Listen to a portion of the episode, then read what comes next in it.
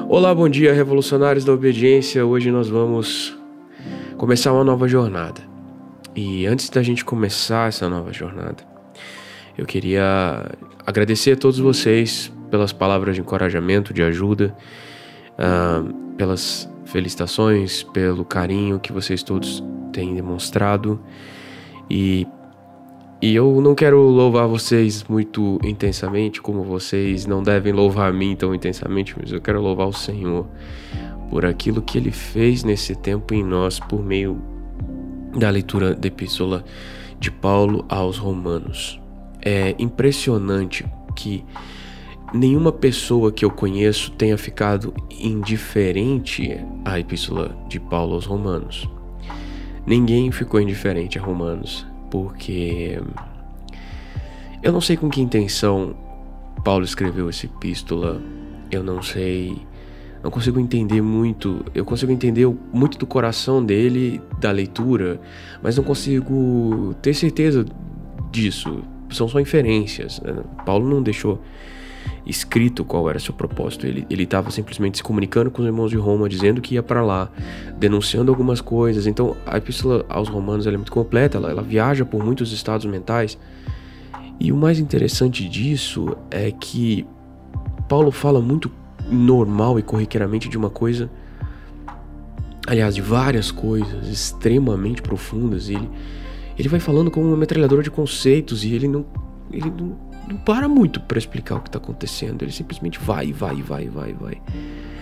E essa impressão de que Romanos muda a mente da gente não é uma impressão que vocês só tiveram, é uma impressão que historicamente aconteceu com muitos homens importantes dentro da história da igreja.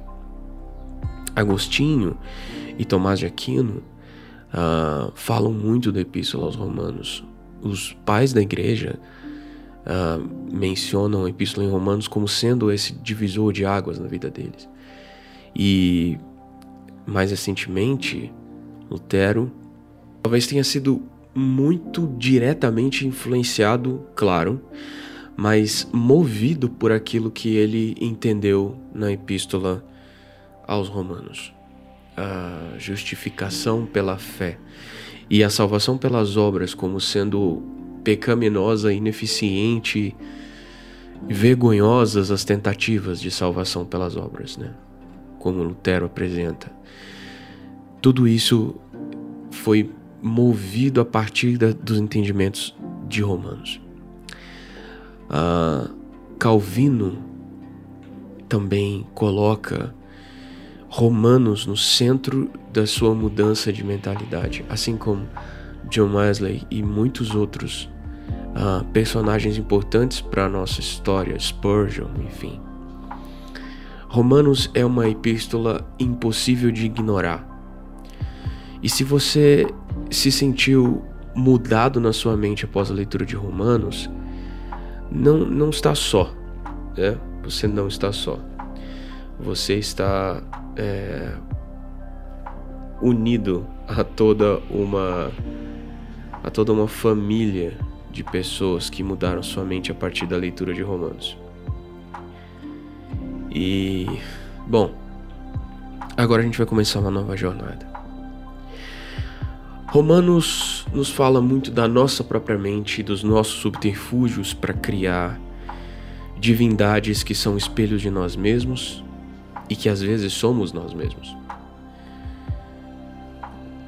E em Romanos, muito do nosso coração é exposto, das maneiras como o nosso coração foge, das maneiras como o nosso coração tenta redimir a si mesmo, e de que maneira Deus fornece uma cura para isso, porque é o próprio Deus em Jesus que nos livra das tentativas de salvação própria, enviando Ele mesmo justiça em nosso lugar, se tornando Ele mesmo justiça e nos declarando justos pela Sua graça. Mas agora, essa epístola que nós vamos ler, ela também é dividida em duas partes. Essa epístola tem seis capítulos. Ela é bem mais curta do que Romanos. O que não quer dizer que a gente vai ler em poucas, em poucas visitas, porque essa epístola talvez seja tão ou mais é, é tão ou mais críptica do que Romanos. Romanos é críptico em muitos momentos e a gente precisava parar para entender certas coisas, mas talvez um dos motivos de Romanos ser tão importante na história da igreja, a Epístola aos Romanos ser tão importante na história da igreja, é que ele não é tão misterioso, ele, ele fala as coisas muito diretamente. Agora, essa epístola que nós vamos ler, ela também fala de maneira direta, mas os entendimentos são tão mind-blowing, digamos assim, eles tão. Eles fazem a gente ficar tão perplexo, des, desnuda tanto o coração de Deus ao invés de desnudar o nosso coração, que eu acho que a gente vai demorar um pouco para ler, tá? O ideal seria uh, 12 episódios, mas eu acho que a gente vai ficar em torno de uns 16 episódios. Eu não posso prometer isso, mas é bem provável que a gente consiga dentro disso. E sinceramente, acho que a gente não tem pressa, né? É porque ler a Bíblia simplesmente lendo a Bíblia, entendendo o que ela nos diz e ficando nela por ela mesma, cara, isso é tão precioso. A gente leu Isaías e Isaías forneceu um monte de sementes e promessas. Romanos a gente vê o cumprimento delas, a gente vê, na verdade, os efeitos do cumprimento delas, porque uh, o cumprimento dessas promessas em Isaías aconteceu uh, nos Evangelhos. E aí em Romanos a gente vê os efeitos da vinda de Jesus. E agora a gente vai ler a perspectiva da eternidade. A gente vai ler Efésios. E Efésios é o lado de Deus da história. Romanos fala muito do nosso lado. Efésios fala muito do lado de Deus. Então pegue a sua Bíblia. Pegue um lápis, uma lapiseira ou qualquer coisa que o valha. Pegue suas canetinhas coloridas de anotação. Pegue o seu caderno. Sente-se em um lugar confortável. Seja gentil com os outros membros da sua família, mas diga Falou, galera, valeu, eu vou me retirar. Vou ali pro meu cantinho. E vamos ler Efésios juntos. Amém?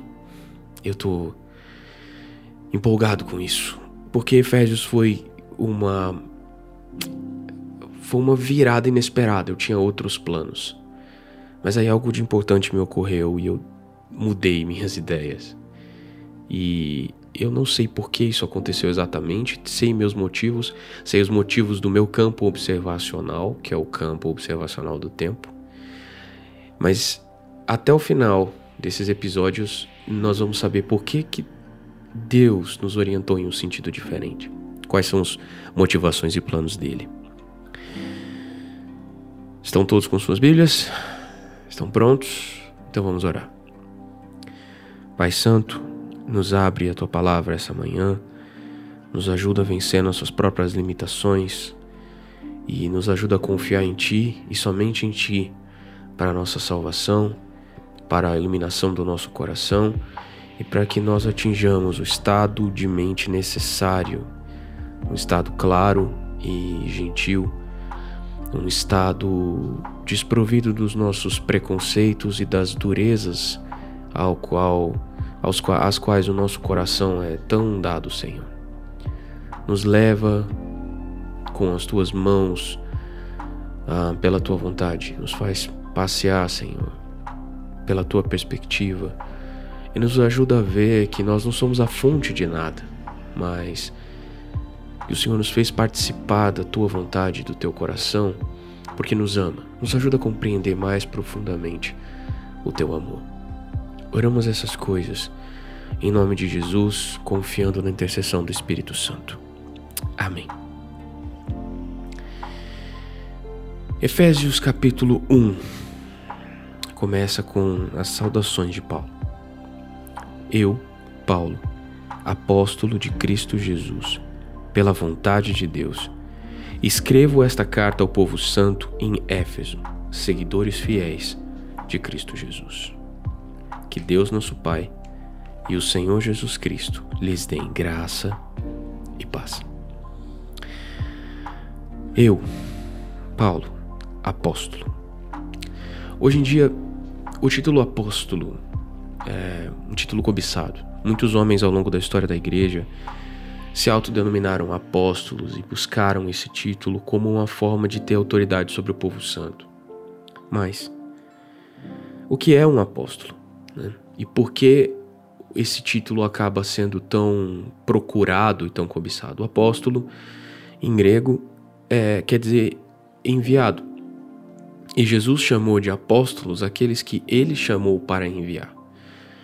Historicamente, a igreja se divide entre aqueles que acreditam na continuidade e no soerguimento de novos apóstolos, e aqueles que um, dizem que apóstolos foram apenas os doze, que após, desse, após eles não se levantaram novos.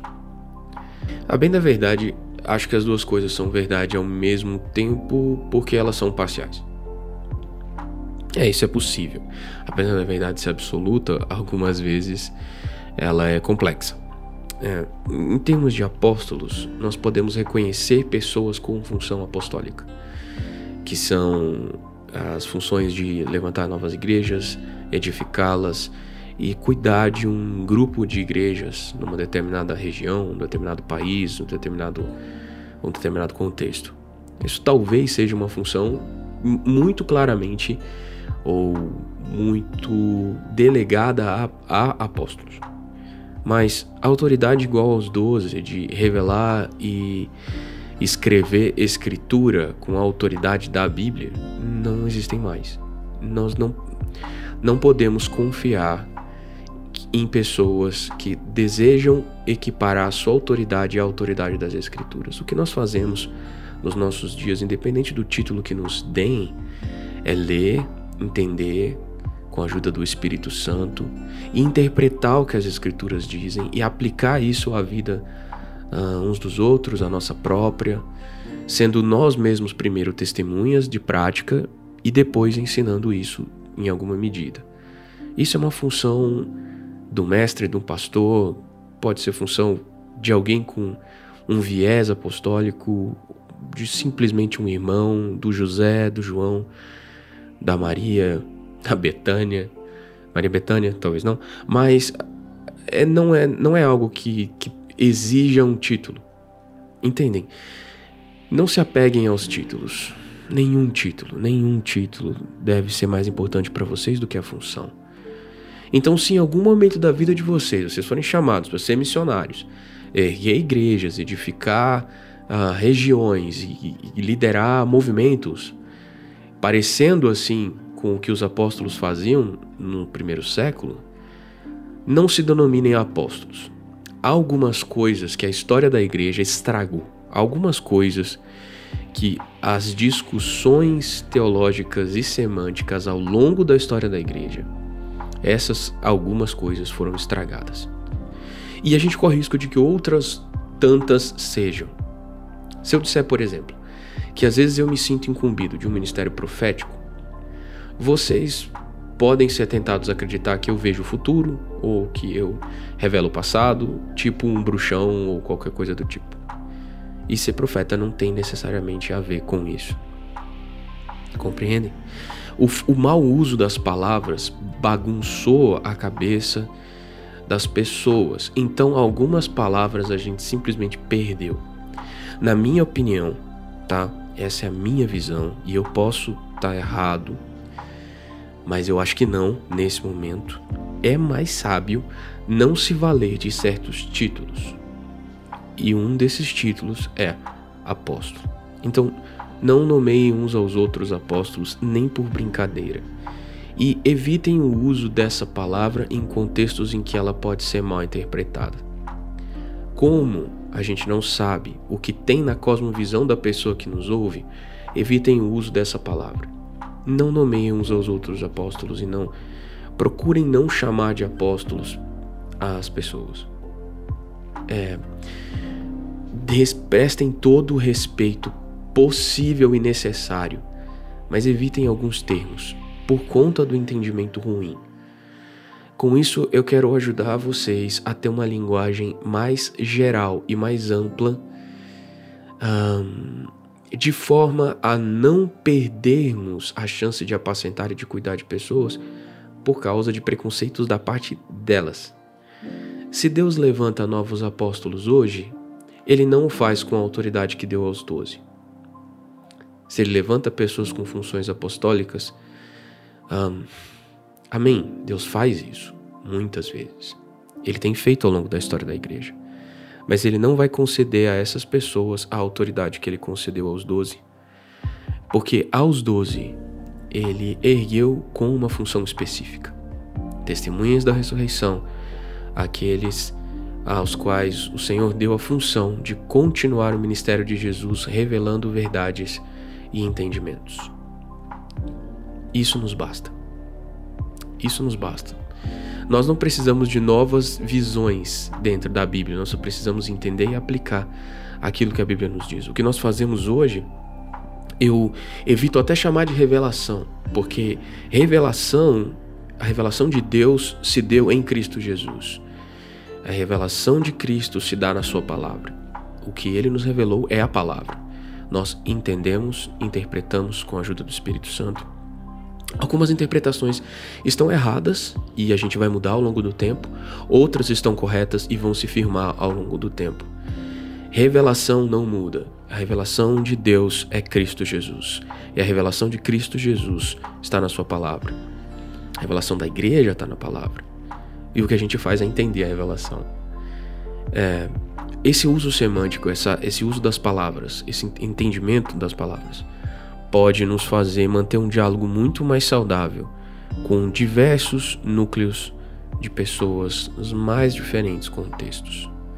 Sejam sábios e não permitam que o mau entendimento das palavras atrapalhe a comunhão de vocês com o povo santo. Certa vez eu recebi esse conselho de um irmão que muitos de vocês conhecem e amam muito. Eu só não vou dizer quem é eu tinha escrito um texto para para um vídeo é, e eu usei palavras assim muito diretamente encomendadas por uma outra pessoa também muito conhecida. E nesse vídeo eu, eu fiz afirmações diretas a respeito da natureza de Deus e e eram afirmações intencionalmente dúbias porque eu estava comparando Deus à, à luz eu estava falando que, que Deus era luz e, e, eu meio que dei a entender que a luz era Deus. E a, a ideia disso era mostrar, na verdade, como ah, a luz e a velocidade da luz afetam a percepção de tempo e etc, etc, etc. Como e, e que eu entendo que isso é Deus colocando algo na natureza que nos faça refletir sobre a natureza dele e como ele é atemporal e como ele é eterno.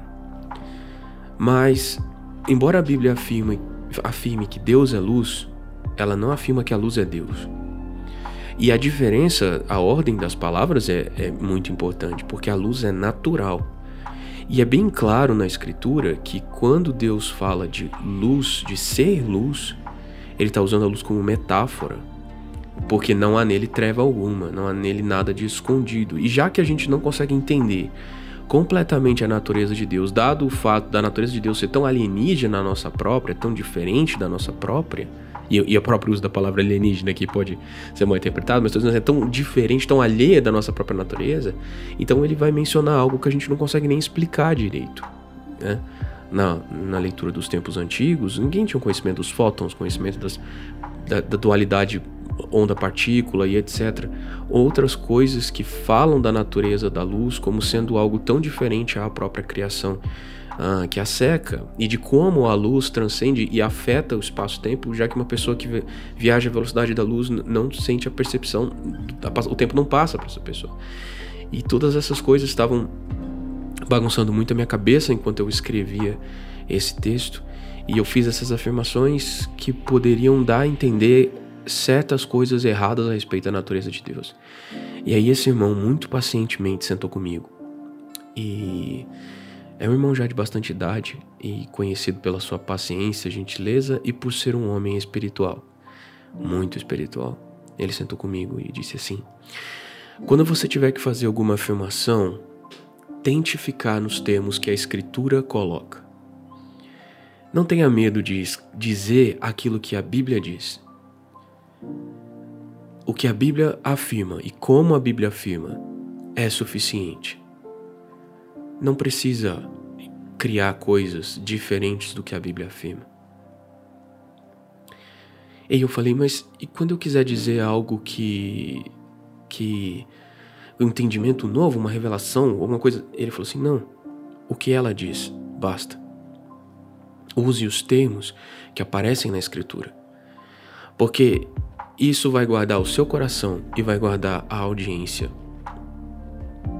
Quem ouve você vai entender você nos termos da Escritura. Se o Senhor permitiu que a sua revelação nos fosse entregue em termos da Escritura, fique nos termos da Escritura. Na época eu era muito dado a, a procurar entendimentos no grego e, e, e, meio com aquele sentimento de Indiana Jones, assim, de exploradorzinho.